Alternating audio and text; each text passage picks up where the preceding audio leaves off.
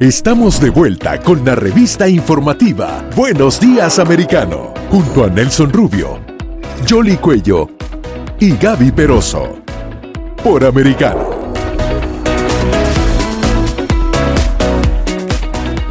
Continuamos con más informaciones aquí en Buenos Días Americano y ahora queremos eh, referirnos a lo que viven los cubanos día a día. Recordemos que en las últimas dos semanas se han dado una serie de anuncios en donde supuestamente va a haber inversión extranjera, se va a fortalecer el sector privado, pero lo que dan cuenta de lo que ha sucedido luego de esa supuesta flexibilización es que realmente el régimen eh, cubano solo quiere que particulares eh, tengan más posibilidades de, en vez de traer tres celulares, tengan cinco, supuestamente no con carácter comercial, ahora les dejan cargar un poco más, pero la autorización a empresas privadas no se está dando, serían ciudadanos privados los que están importando artículos a la isla. Vamos a darle la bienvenida a Elías Amor, él es economista y presidente de la Unión Liberal Cubana. Muy buenos días, ¿cómo está? Muy buenos días, muy bien, muchas gracias por invitarme aquí a su programa. Un saludo. Quería que nos eh, interpretara en la práctica lo que está sucediendo con estas medidas económicas anunciadas por, el, por la dictadura cubana. Bueno, pues habría que intentar resumirlo de la siguiente manera. la economía cubana está absolutamente hundida, no tiene solución dentro del modelo económico eh, comunista que rige el país y las autoridades están adoptando una serie de medidas a la desesperada para ver si consiguen reflotar la situación y lo peor de todo esto es que no lo van a conseguir. Todas estas medidas tienen un recorrido muy limitado porque no van al núcleo del problema fundamental que tiene el país.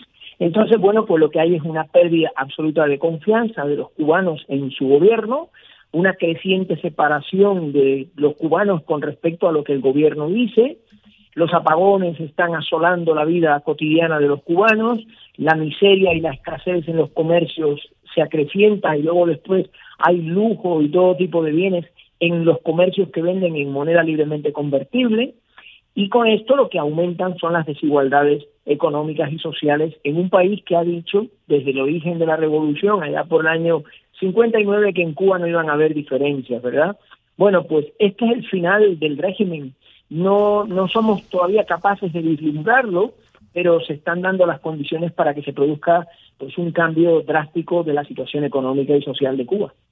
Doctor Elías Amor, este, eh, estas nuevas políticas eh, con esta tendencia que tuvo la dictadura aproximadamente hace dos años de una nueva reforma económica, toda mucha laraca realmente, cuando en esencia el problema de, de Cuba está en su incapacidad de producir realmente y la dependencia que tiene de otras economías, llámese la antigua Unión Soviética, llámese Venezuela, llámese México, llámese eh, cualquier país. O sea, Cuba es incapaz de producir una isla que no produce pescado, o sea, rodeada de agua y no hay pescado una isla que está llena de presas, de ríos, que tampoco pueden eh, los cubanos eh, acceder a eso. Es delito poder acceder a determinados rubros económicos.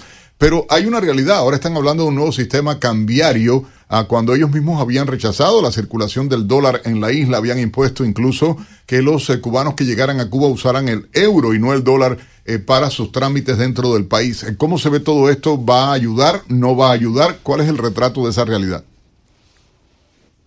Bueno, el retrato de esa realidad es que más que un nuevo sistema cambiario, Nelson, lo que están proponiendo los comunistas en Cuba es un tipo de cambio especial para determinado tipo de operaciones, no para todas. Tú aquí en Estados Unidos vas al banco y si necesitas euros, llevas los dólares pertinentes y haces el cambio y te vas con los euros para Europa. En, Cuba eso no es así porque hay mm, un tipo de cambio oficial desde el inicio de la tarea de ordenamiento, uno por 24, que ese tipo de cambio solamente se puede aplicar eh, para transacciones oficiales porque nadie, lógicamente, va a cambiar a ese tipo de cambio cuando en la calle se cambia a 120 ya a 120 pesos cubanos por dólar. Y el mercado de la calle, el mercado informal, es eficiente porque en el momento en que los cubanos necesitan dólares para poder salir del país o para comprar cualquier artículo, ese mercado suministra dólares, euros e incluso moneda libremente convertible. Es un mercado informal desarrollado por agentes económicos individuales en muchos casos personas que lo están haciendo de una manera, como dijo el ministro el otro día, ilegal, y no me extrañaría que hubieran persecuciones contra esta gente. Y entre esa diferencia entre el tipo de cambio oficial y el informal, resulta que el ministro quiere crear un tipo de cambio artificial nuevo en el medio, posiblemente que será de 1 por 80, 1 por 70, ya se verá, para determinadas operaciones concretas. Eso no va a ningún sitio, porque solamente en economía hay dos tipos de cambio, el tipo de cambio fijo o el tipo de cambio flotante. Y el ministro lo que no puede hacer es inventarse una cosa que no existe en ningún sitio, porque la economía tiene unas reglas que hay que respetar. Ese es el problema fundamental de los comunistas cubanos, que es que llevan 63 años alterando las reglas básicas de funcionamiento de la economía y ahora ya llegaron tarde hasta incluso para esto. Cuando crearon la tarea de ordenamiento, hablaron de que iban a crear un sistema de tipo de cambio fijo y ese tipo de cambio fijo duró una semana porque a la semana ya estaba funcionando el informal en la calle. Pero siempre se inventan o se buscan alguna otra cosa, porque me gustaría también su opinión, porque eh, una de las, de las monedas que están utilizando es el factor humano, desafortunadamente, y son los médicos los que han estado llevando en diferentes misiones y ahora parece que hasta México estaría sumándose a, a eso. Sí.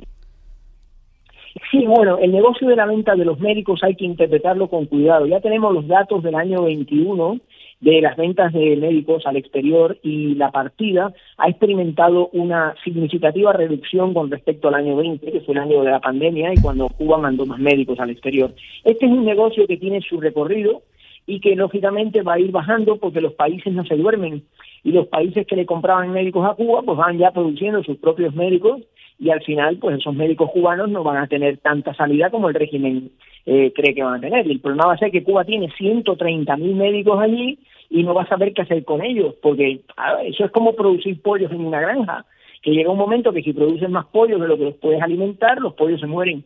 Es decir, son decisiones absurdas que no tienen absolutamente ninguna racionalidad y que solamente se nutren del ego de los dirigentes comunistas que rigen ese país que ya deberían de haber pasado a mejor vida desde hace mucho tiempo. Eso creemos todos, ¿no? Pero no sucede. Ahora, eh, con respecto a, a, lo que justamente hacen los viajeros, lo que llevan para allá, se dice que ahora permiten hasta 200 dólares en los envíos, más peso en el equipaje. Dicen que, bueno, que no tienen fines comerciales, pero si alguien se lleva cinco celulares o siete celulares, se queda con uno y los demás lo revenden en la isla. Y esto va a aumentar un mercado negro. O sea, al final no se está abriendo realmente a la empresa privada de una manera legal. ¿Cómo lo interpreta usted? Pues usted lo mismo lo acaba de decir, señorita, no se está abriendo a la empresa privada. El régimen comunista quiere que sean los cubanos los que entren a Cuba cargados como mulas, que es el término desgraciadamente que se emplea para atacar y para denominar a estas personas que se dedican a este comercio que el régimen comunista dice que no es mercantil, que es un comercio, digamos, para carácter personal, mentira. Yo he estado haciendo un estimado, si un cubano entra a Cuba con el conjunto de productos que se permiten entrar al país sin ningún tipo de sanción, puede estar entrando con una maleta o con varias maletas, porque para llevar electrodomésticos no sé cómo los llevarán, por un importe de 25.300 dólares según mis cálculos. Es decir, eso es lo que un cubano que entre a Cuba con todos los artículos que están tasados. Les permiten hasta ese monto. ¿Aló? Les permiten hasta ese monto, 25 mil dólares. Sí, sí, ese monto es el que yo he estimado a partir de los precios de electrodomésticos, de celulares, eh, de todos los productos que permiten entrar en un determinado número en la isla, ¿verdad? Pero claro, ese es un importe que luego esos cubanos los venden en Cuba en el mercado informal y le pueden sacar hasta un 25, un 30% más, justificando así un nuevo viaje. Es que el régimen, como no quiere empresas privadas, hace todo lo posible por evitar las empresas privadas, pero al final acaba generando un volumen de negocio y una recaudación tributaria en aduanas y un montón de actividades vía impuestos a los trabajadores por cuenta propia que tienen que darse de alta para hacer este estas funciones que eso al final pues acaba siendo mm, pan para hoy, hambre para mañana. Pero bajando la presión, doctor, bajando la presión definitivamente interna en el país porque la entrada de este tipo de productos o de cualquier producto que vaya por la vía de las mulas o, y entra al mercado informal, les baja la presión interna a ellos eh, eh, de cara a lo que venden en las propias cadenas eh, dolarizadas del país. no necesariamente, porque el, el volumen de producción que entra, si ustedes lo calculan, verán que obliga a venderlo a precios que van a estar en línea con los de las tiendas en moneda legalmente convertible. Además, el problema no es ese. El problema es que en Cuba, el otro día el ministro dio un dato que a mí me sorprendió. Dijo que el 70% del mercado interno, de las transacciones de mercado interno, se hacen en, dólares, en pesos cubanos, perdón. Y luego un 30% dijo que se hacían en moneda libremente convertible. Es decir, hay un 70% de cubanos que no tienen facilidad para acceder al dólar ni a la moneda libremente convertible y por tanto no tienen posibilidades de comprar los productos que vendan estas personas que vuelven a Cuba cargados con las maletas, salvo que los vendan en peso cubano, que no creo que lo hagan, porque les interesa recaudar dólares para volver a salir otra vez para comprar otro cargamento. Este es el problema fundamental, que esta medida, insisto, es pan para hoy y hambre para mañana. Le puede resolver el problemilla a un muchachito que le traigan un celular o a este otro que le traigan unas piezas para el carro, vale, de acuerdo, pero esto no es una solución. A ustedes que viven en Estados Unidos, yo que vivo en España, ni se nos pasa por la cabeza comprar un celular a un español o a un americano que va al extranjero y los trae. Nosotros tenemos tiendas donde podemos comprar los productos. Desgraciadamente los cubanos eso no lo tienen. Doctor Elías Amor, gracias de verdad, como siempre, por eh, su participación, la eh, claridad con que explica la, la situación que se vive dentro de Cuba reconocida personalidad dentro del exilio cubano en Europa, concretamente en España. Gracias eh, por estar con nosotros en Buenos Días Americano a través de Americano Media. Gracias, doctor, por su participación. Yo les agradezco a ustedes muchísimo la invitación y están siempre a mi, están, estaré siempre a su disposición cada vez que me necesiten. Un saludo. ¿Cómo no? Oye, llegamos al final. Sí, señor. fueron las tres horas. fueron. tres horas de Buenos Días Americano. Gracias a todos de verdad. A nombre de Yoli Cuello, Gaby Peroso, este servidor Nelson Rubio. Y la invitación a seguirnos en las redes sociales y seguir con la programación de Americano Media.